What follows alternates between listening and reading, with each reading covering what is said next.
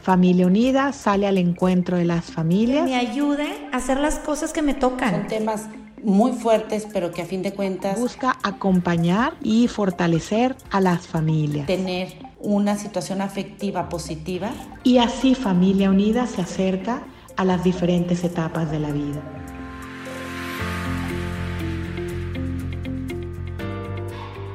Muchos saludos para todas aquellas personas que ahora nos escuchan en este episodio. Quiero agradecer la invitación que me ha hecho Familia Unida Internacional para estar con ustedes en este episodio. Permítanme presentarme. Mi nombre es Héctor Sampieri Rubaj. Soy coach, mentor y conferencista. Tengo un proyecto digital de capacitación que se llama hazyaprende.com. De igual forma, me he desempeñado los últimos años como responsable de diversos proyectos educativos y de formación que han tenido a la familia como un eje importante del desarrollo. A partir de enero de este año, soy el director de la sede Ciudad de México del Pontificio Instituto Teológico Juan Pablo II para las Ciencias del Matrimonio y la Familia, del cual también soy orgulloso egresado de la licenciatura en Ciencias de la Familia. En días pasados, tuve el privilegio de compartir con diversos matrimonios una pequeña reflexión sobre la familia como fuerza transformadora de la sociedad.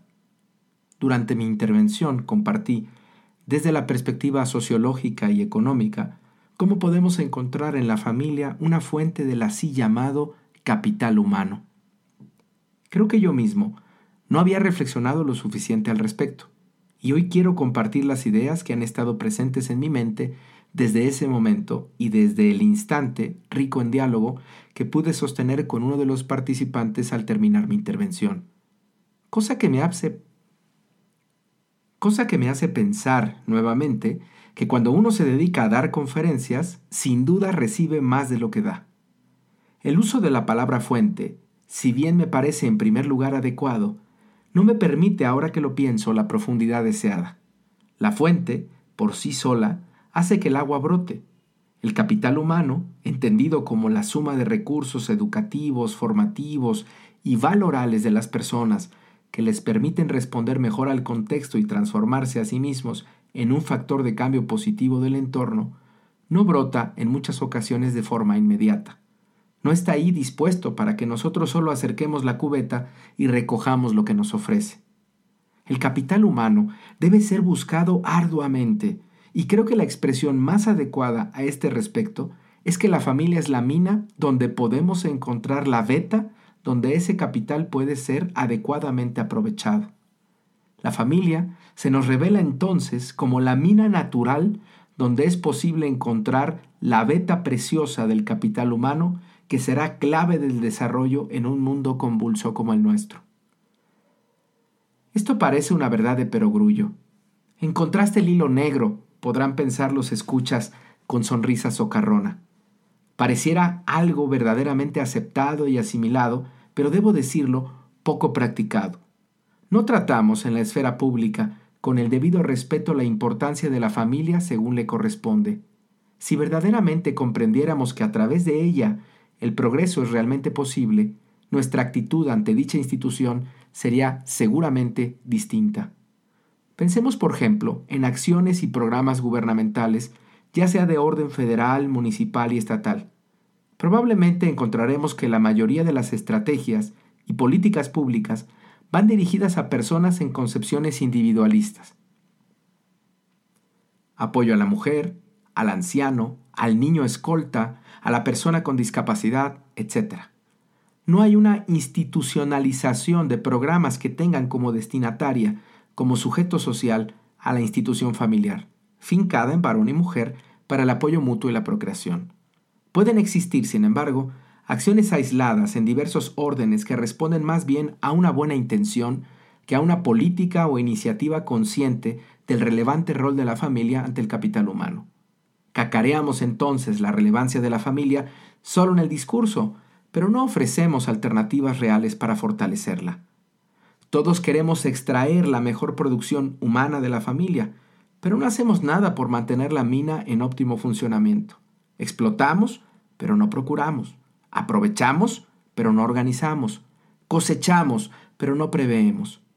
Y así, hoy en día, Muchas familias que han aportado a la vida social, ciudadanía, participación, redes sociales cimentadas en confianza, incluso impuestos, entre muchos otros inputs, se encuentran abandonadas, dejadas de lado, ignoradas y hoy por hoy vilipendiadas por supuestas minas artificiales que prometen, en esquemas de igualdad, los mejores rendimientos, la mejor producción.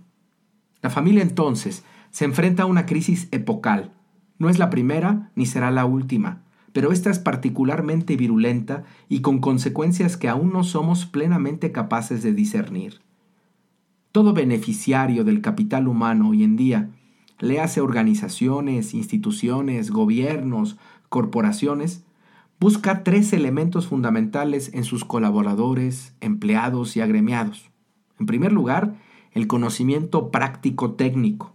En segundo lugar, un conjunto de habilidades interpersonales. Y en mayor o menor medida, el liderazgo. Los reclutamientos, muchos de ellos como procesos determinados, exploran y analizan estas tres vertientes. Sin embargo, si realmente queremos aprovechar la beta del capital humano que brinda la familia como mina de la que se extrae la verdadera riqueza, debemos reconocer el importante núcleo personal que cada uno aporta a la vida organizacional. Ahí, en la persona, está el corazón de la veta del mineral que buscamos en las profundidades con tanta preocupación. Resumo en un pequeño esquema que pudo ser precisado a partir del diálogo que te he narrado al inicio de esta colaboración. Imagínate una pirámide donde los tres vértices están marcados justamente por los conocimientos técnicos prácticos, por las habilidades, aptitudes y capacidades en la base de la pirámide y en la parte superior por el liderazgo. Por liderazgo entenderíamos aquella habilidad de vida que es fomentada por ciertos retos, oportunidades y proyectos particulares por los cuales podemos influir positivamente en otras personas. En segundo lugar, por conocimientos técnicos y prácticos, podríamos entender aquellas habilidades y aptitudes favorecidas por la instrucción, la capacitación escolar y profesional. Y por último, las habilidades, las aptitudes y las capacidades personales desarrolladas por la experiencia y el intercambio interpersonal. Entonces, en este triángulo, en esta pirámide que te estoy presentando, el centro sería este núcleo de la propia persona, y este núcleo tendría valores y creencias, el temperamento y el carácter de cada quien, la dimensión espiritual y o religiosa, la educación y formación humana y la experiencia artística, ética y estética. Hay que entender que los agentes primarios del desarrollo, los padres y madres de familia y la comunidad, serán los que van a delinear ese núcleo personal a partir del proceso educativo y el proceso formativo. Si lo pensamos así, los beneficiarios del mineral del capital humano pueden, si así lo consideran necesario, incidir mediante procesos formativos y de capacitación en las tres puntas del triángulo. Es decir, las organizaciones, las instituciones pueden desarrollar en las personas ciertos conocimientos técnicos, pueden desarrollar ciertas habilidades, pueden favorecer su liderazgo. Pero el centro, el centro de ese núcleo que hemos mencionado, es un difícil nivel de acceso para las organizaciones. Pueden desarrollar la técnica, pero no pueden consolidar la humanidad. Esa no se aprende, no se asimila en el ámbito profesional de manera directa, como el ejemplo de la fuente que yo daba al inicio de mi colaboración. El núcleo personal es añejado con el tiempo, como los buenos vinos. Su preparación involucra agentes en los que priva una lógica no necesariamente utilitaria o económica. Esto en sí mismo es una paradoja. Necesitamos el capital humano para activar los procesos productivos y económicos, pero ese capital particular se amasa en ambientes y contextos donde la utilidad, la productividad, la eficiencia y tantos otros tecnicismos son variables no sustantivas del proceso. Es en la familia donde nuestro valor principal como personas se actualiza en el día a día, en la relación interpersonal, en la confianza, en los errores, en los aprendizajes, en el perdón, esquemas no necesariamente financieros. Por ello, para las organizaciones y las instituciones con lógicas determinadas por el mercado, abordar lo humano se revela como una tarea imposible de acometer en plenitud. La familia es entonces la mejor aliada de la empresa, de la organización. Ella entrega su preciada beta y es momento de que quienes la han recibido puedan apoyarle de mejor manera. Este sin duda es un tema apasionante. Apenas hoy he compartido algunas pinceladas y dejo para tu reflexión algunas preguntas según tu sector y ámbito de desarrollo. En primer lugar, ¿qué haces dentro de tu organización o institución para reconocer la importancia de la familia en el proceso de negocio o de trabajo? En segundo lugar, ¿qué mecanismos de apoyo solidarios y subsidiarios posees dentro de tu organización para fomentar la realidad de la familia de tus colaboradores?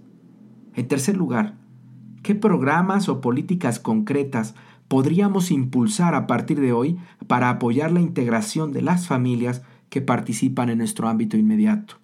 Cuarta reflexión.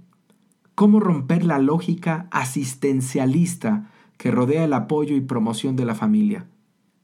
Y por último, como quinta pregunta, ¿cómo encontrar mecanismos para reconocer la identidad de la familia como un sujeto social particularmente relevante para la vida en comunidad? Espero que para ti, como ha sido para mí, esta reflexión sea de utilidad. Soy Héctor Sampieri, desde Ciudad de México. Espero que no sea la última vez que podemos colaborar con Familia Unida Internacional, a quien le agradezco su invitación para poder participar en el episodio de hoy. Me despido. Hasta pronto y hasta siempre.